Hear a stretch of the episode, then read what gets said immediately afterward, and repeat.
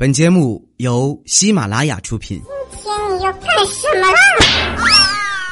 糗事播报。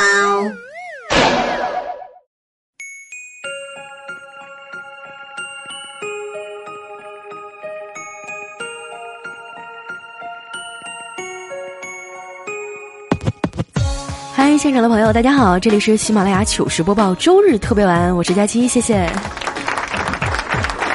这几天感冒了，打了好几针，声音还是没恢复过来，突然就觉得挺害怕的。你说，如果有一天啊，我变成了公鸭嗓，你们还会爱我吗？爱我的来点个赞好吗？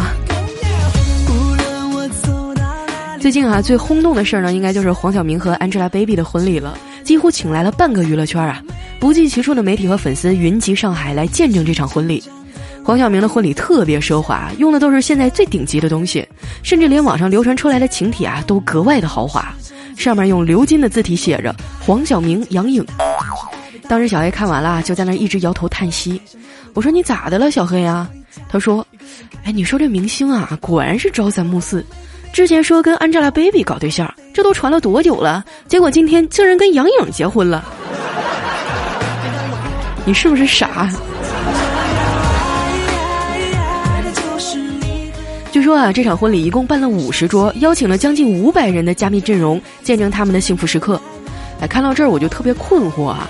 你说黄晓明是山东青岛人呐，按照咱们中国人的习俗啊，婚礼应该在青岛办才对，为什么俩人要选择在上海办婚礼呢？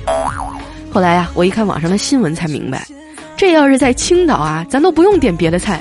每人一盘红焖大虾就能让黄晓明破产，明星挣点钱也不容易啊。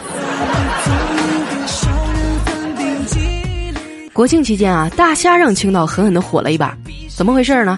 说是有一家三口啊去青岛旅游，在一家海鲜烧烤点了六七个菜，当时菜单上写的是蒜蓉大虾三十八元一份儿，可是到了结账的时候啊，这店家告诉他们是三十八块钱一只。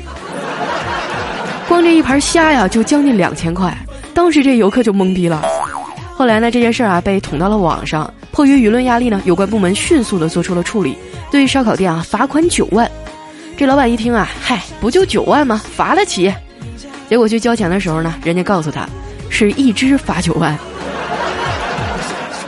据说这老板啊现在跑路了，还没抓回来。不过青岛呢，因为这件事儿一下就火了，很多人都慕名而来啊。有位外地的王先生呢，也想尝尝这三十八块钱一只的大虾，因为饭店爆满啊，就点了一盘八块钱的瓜子儿，边嗑边等。没想到呢，轮到王先生就餐的时候啊，这店员却要求他先交六万块钱，因为这瓜子儿不是八块钱一盘儿啊，而是八块钱一个。当时场面十分混乱，在后面排队买单的李先生呢，当场就休克了，手里紧紧的攥着一张小票，上面写着米饭三元。新一届的炫富大赛啊，在青岛开赛了，很多的饭店呢都纷纷打出“米饭三元，小米粥五元”的横幅，而这些未婚的姑娘们呢，就去看男人能吃多少饭而判断他的身价。记者随机采访的时候啊，有一个已经找到另一半的李小姐，非常幸福的挽着男朋友的手说：“三块钱一粒的米饭，他一口气吃了五碗，我就知道他一定是我要找的人。”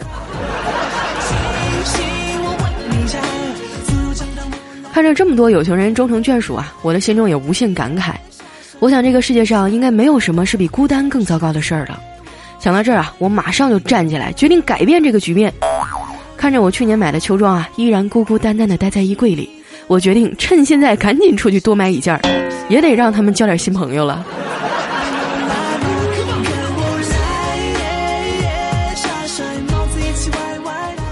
今天啊是上班的第三天，玩了一个长假，刚从家里回来，结果一落地呢就连着打了好几个喷嚏。都说一想二骂三念叨，我心想啊这得是有多少人想我呀？结果晚上到家才发现，原来是我感冒了。你们都听出来我浓重的鼻音了吧？那感冒的滋味真的太难受了，尤其是这个季节啊，那大鼻涕流的跟黄河决堤似的，头也昏昏沉沉的。昨天我实在太难受了啊，就请了半天假打车回家。坐到车上啊，这司机看了看我说：“姑娘，你是不是感冒了呀？”我看着大哥询问的眼神啊，心里瞬间升起一股暖流，很感动的点了点头。然后这司机说：“感冒你咋不早说呀？”说完唰了一下把窗户全都降下来了。姑娘，你往那边坐坐啊，你别传染给我。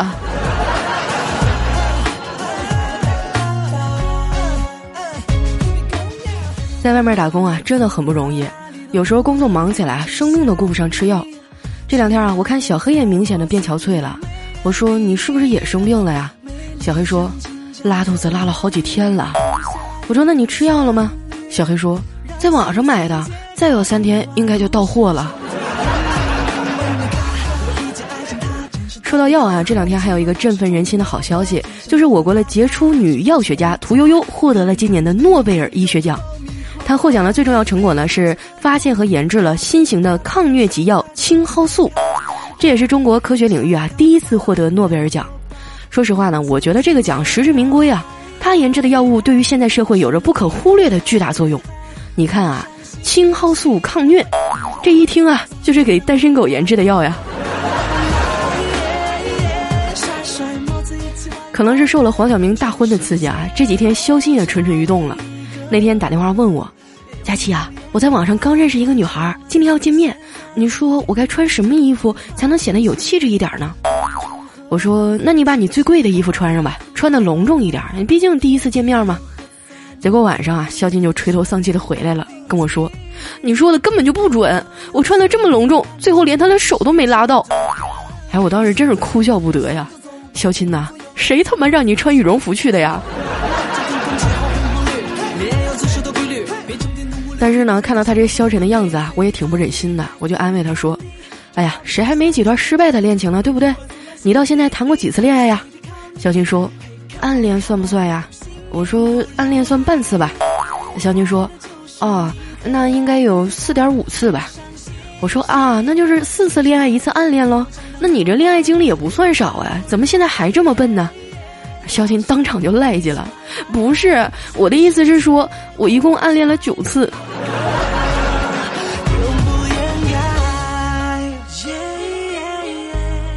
被妹子拒绝以后啊，肖金借酒消愁，喝得烂醉如泥。结果骑电动车回家的路上了，摔得遍体鳞伤啊！回家一照镜子，身上都是口子。于是呢，肖金强忍着疼痛啊，对着镜子耐心细致的贴了一个晚上，然后很满意的去睡了。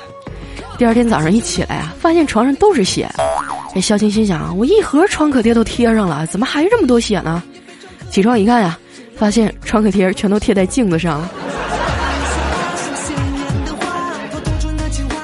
不过呢，这些都是生活里的小坎坷啊。肖青这种一点都不能算惨。前几天啊，我一个高中同学在 QQ 上联系我，跟我说，我父亲刚去世，儿子得了重病，妻子也离开了我。这一时间我也不知道该说些什么安慰他呀。他说，现在我很苦恼，我的人生都不知道应该如何选择了。我刚想劝他振作啊，就听他继续说，佳琪啊，你说。我是应该报名参加《中国好声音》呢，还是《中国达人秀》呢？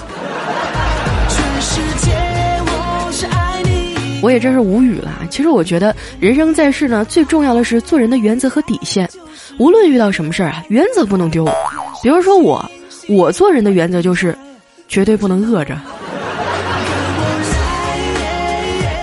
我算是个地道的吃货啊，吃货的思维呢和一般人都不太一样。那天我坐车啊，就听见广播里面报道说中环外圈啊有两车香瓜。当时我一听啊，心里直叹气，跟司机大哥说：“怪不得现在大家都不爱听广播啊，这广告的内容比节目内容还多。大早上的竟然还在交通节目里卖香瓜。”然后这司机看了我一眼啊，说：“人家说的是两车相刮，就两车刮上了，你懂不懂？”不过说实话啊，我觉得吃货的思维没有什么不好呀，甚至可以说啊，吃货才是这个世界上最深沉的一类人。你看哈，吃是人生中很重要的一部分，而一个吃货一天大多数时间呢都在思考吃什么，所以这样看来啊，吃货的大多数时间呢都是在思考人生。所以呢，每当小黑他们抨击我吃的多的时候啊，我都会说我是吃货，我骄傲呀。然后小黑说：“你快拉倒吧。”吃货啊，是指无论如何吃了都不胖的人。你这样的最多要饭桶。我觉得吧，我这饭量还算正常水平，我绝对没有彩彩能吃啊。有一天中午啊，彩彩去吃麦当劳，跟那服务员说：“我要两杯大可乐，两包大薯条，五个炸鸡翅，三个鸡腿，一个全家桶。这服务员说：“小姐，要不要再来个苹果派呀？”彩彩说：“不用了，我现在在减肥。”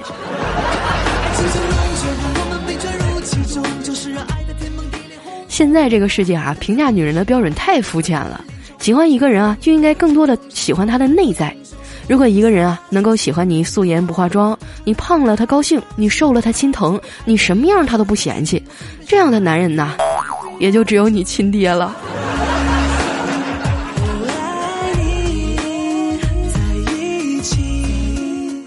在很多的家庭里哈，爸爸扮演的都是严厉的角色，大多数的孩子呢都更喜欢妈妈。你们发现没有啊？虽然世界上的语言各有不同，但是“妈妈”这个词的发音大多数都是相同的。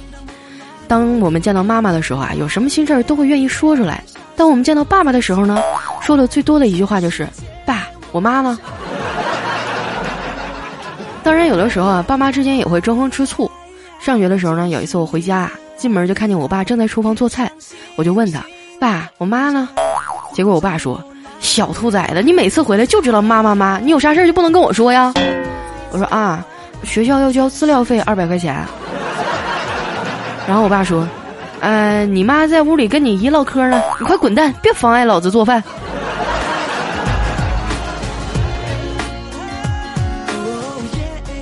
孩子啊，是父母的心头肉。中国的父母呢，大多数都是两极分化，要么溺爱孩子啊，疼爱的时候就疼爱的不得了；要么就打孩子，不讲道理，不分青红皂白呀。在这一点上呢，我爸妈就做的特别好。我爸总说啊。打孩子这种事儿呢，我向来不反对，只是打之前啊，一定要告诉孩子为什么要打他，做错了什么，这样才有效果，不然打也是白打。所以呢，我爸打我之前啊，往往都会告诉我他因为什么打我。比如上一次打我呢，我爸就特别明白的告诉我，是因为他心情不好。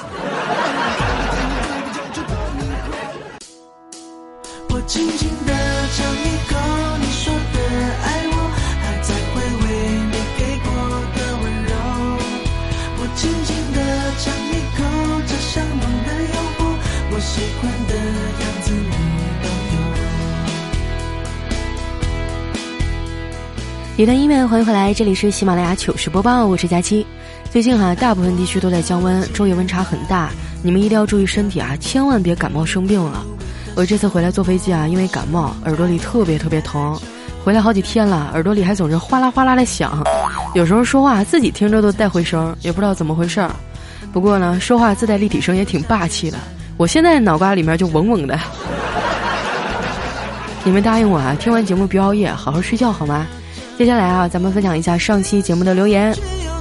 首先，这位呢叫 Moment 绝望，他说：“你发现没有啊？十八是一个很牛的数字，最厉害的武功呢是降龙十八掌，最凄惨的呢是十八层地狱。英雄豪杰啊，说过十八年后又是一条好汉。还有一些电影十八岁才能看。虽然你说的很有道理啊，但是我不能完全同意，因为我觉得还有比十八更厉害的呀，就是咱们平台上的十九啊。”那人间凶器。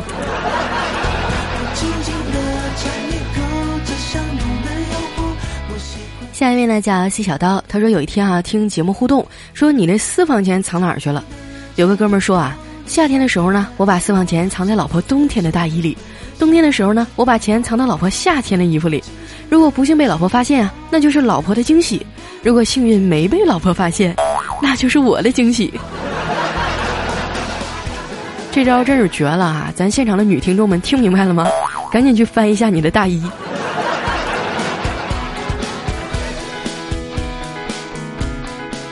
下一位呢，叫猫猫幺零幺八，他说有一辆汽车啊撞飞了路边一个老大爷手里的塑料袋儿，司机道歉说：“大爷对不起啊，这车失控，那边是劳斯莱斯，旁边是卖切糕的三轮，这俩俺都赔不起啊，只好委屈您了。呃，咱们用不用去医院看看呢？”大爷说。我没事儿，可是我的塑料袋儿。哎，司机说：“大爷你放心，我赔。里面装的啥呀？”大爷说：“青岛大虾呀。”这你还真赔不起。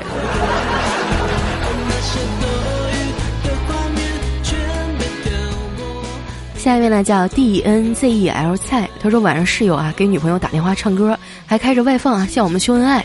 室友唱道：“你问。”我爱你有多深，我爱你有几分。只听到手机那边女朋友回他，也没有多深，也就五公分，感觉就像绣花针。接的还挺好的。下一位呢叫丸子，他说我坐火车睡着了，坐过站了，我很着急啊，就对乘务员说：“大姐，我坐过站了，怎么办呀？怎么办呀？”这乘务员安慰我说：“哎，小伙子别着急啊，来跟我来，先把票补一下。”爱岗敬业好大姐。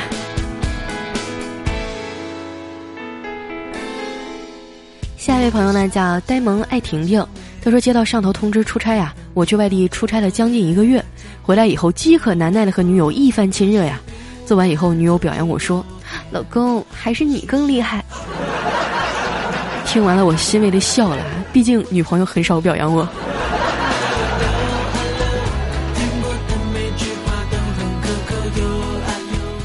下一位呢叫隐身的小南哥，他说我去菜市场买菜啊，就看到一个女汉子风风火火冲到老板面前，老板给我来俩男人。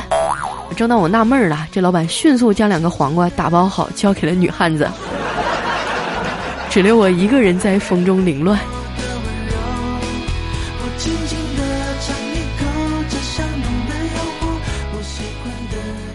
下一位小伙伴呢叫佳期，我取什么名字好呢？他说昨天晚上喝酒喝的有点高啊，打车回家，下车以后啊，我随手扔了一百块钱，豪气的对司机说不用找了。这司机大哥一听就激动了啊。尼玛！我不找怎么知道你把钱扔哪儿了呀？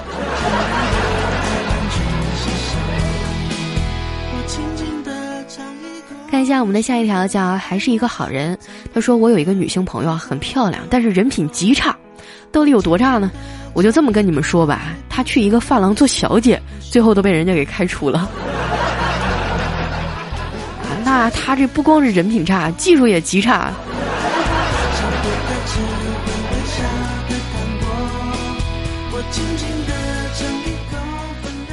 看一下我们的下一位叫因为有你，他说哪吒失手打死了龙王三太子和虾兵蟹将，这龙王知道以后啊，到陈塘关要哪吒偿命，李靖就向龙王求饶说，只要您能饶过我儿一命，赔多少钱都没有问题。龙王冷笑了一声说，赔？你知道那些虾兵吗？李靖说咋的了？龙王说青岛的。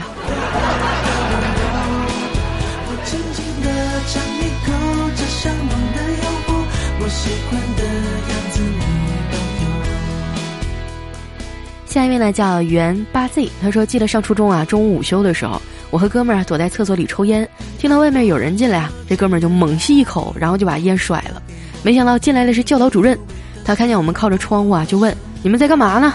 哎，我当时就慌了，转头看向哥们儿，他的表情我至今难忘啊。只见他的鼻孔里冒着好多白烟儿，然后说我在生气。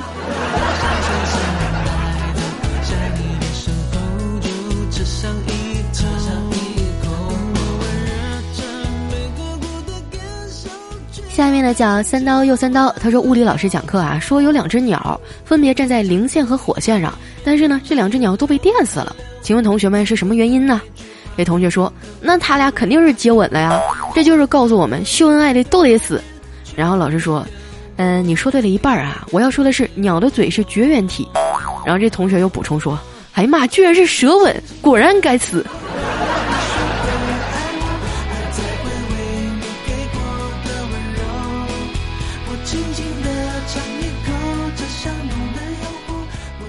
下位小伙伴呢叫小坑要给你生猴子，他说高中物理大叔上课啊，同学都抱怨说太难了，他突然停下，一脸严肃地说：“嘘，晃一下你们的小脑袋。”这全班同学都莫名其妙的照做了，然后呢，物理老师魔性的一笑说：“有没有听见你们大脑里的水声啊？”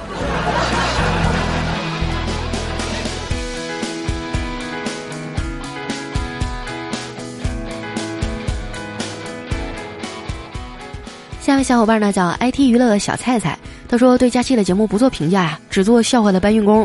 哎，说今天有一天啊，在街上走，听见一家店前呢传来淫荡的一声：“小帅哥啊，快点过来玩啊！”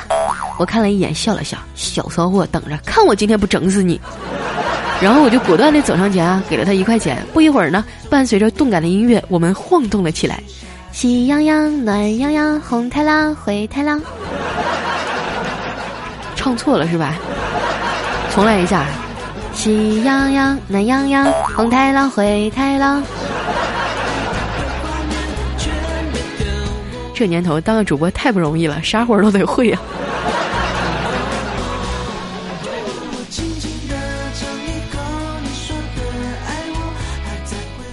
下一位朋友呢叫天黑请闭眼，他说在外面喝东西啊，隔壁桌一个看上去酷酷的女孩正在安慰另一个貌似失恋的乖乖女。他说：“不过你也是的，明知道他是个渣男，你还非要跟他在一块儿。”那个乖乖女说：“我以为他会为我改变的，谁知道他会死性不改呀。”然后前面那个酷酷的女孩就有点不耐烦了，我再说最后一句啊，你不能吃过屎之后再去怪屎难吃啊，你应该怪自己当初为什么去吃屎。这句话真的太犀利了啊，送给所有被渣男伤过的女孩。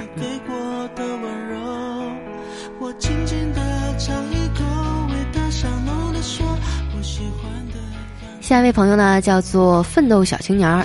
他说：“刚刚听未来的节目啊，说小妹儿在微博里秀事业线，我就没忍住啊，下了一个微博看了看。小妹儿其实也不丑啊，我就顺着看看糗百的其他主播啊。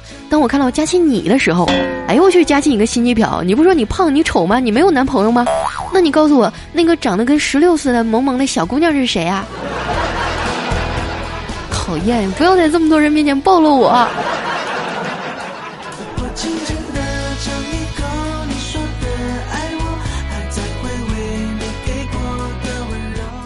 下一位呢叫昵称男曲，他说和老婆闺蜜两家出去玩啊，晚上宾馆的隔音不太好，隔壁闺蜜两口开始有动静啦，我和老婆也就开始了，但是跑了一天啊，有点不在状态，一会儿就缴械了。我老婆听着隔壁闺蜜的叫声啊，尴尬的说：“那个，要不我自己再叫会儿。”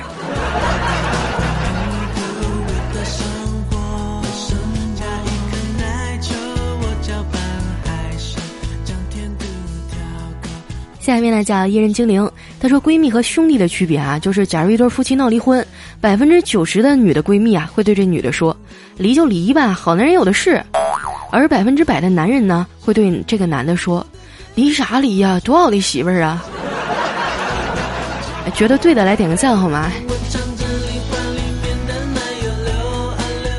下一位哈叫流沙八七四四幺。他说：“真事儿啊，我老婆，我从来就只叫她名儿，因为她的名字叫菊花。叫菊花也就算了啊，问题是她爸还姓莫，就是我老丈人啊。你闺女是你亲生的吗？他跟你什么仇什么怨呀？你害得我每一次介绍老婆的名字都好尴尬。”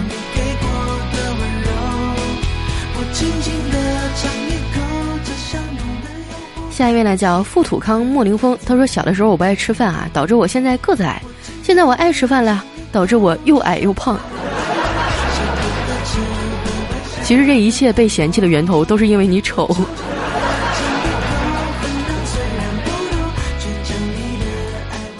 下一条呢，来自于张清涵，他说坐火车啊，旁边是个美女，我想找些话题和她搭讪，没想到她先开口了。她问我：“哎，你有没有口香糖啊？”我说：“有啊。”那美女说：“那你就不能先吃一个吗？”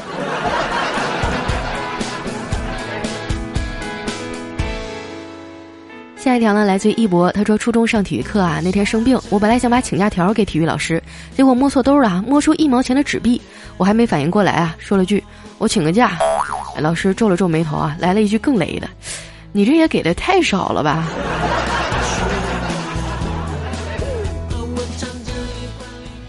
最后一位呢，叫弦外之音，他说一个青年啊，跋山涉水，历经险阻，终于找到了隐居山中的禅师，他迫不及待的问道，大师。我长得丑，我该怎么办呀？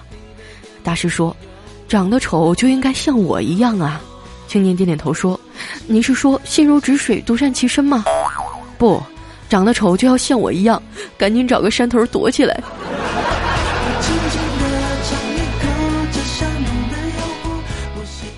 好了，今天留言就先到这儿了。这里是喜马拉雅糗事播报周日特别晚，我是佳期。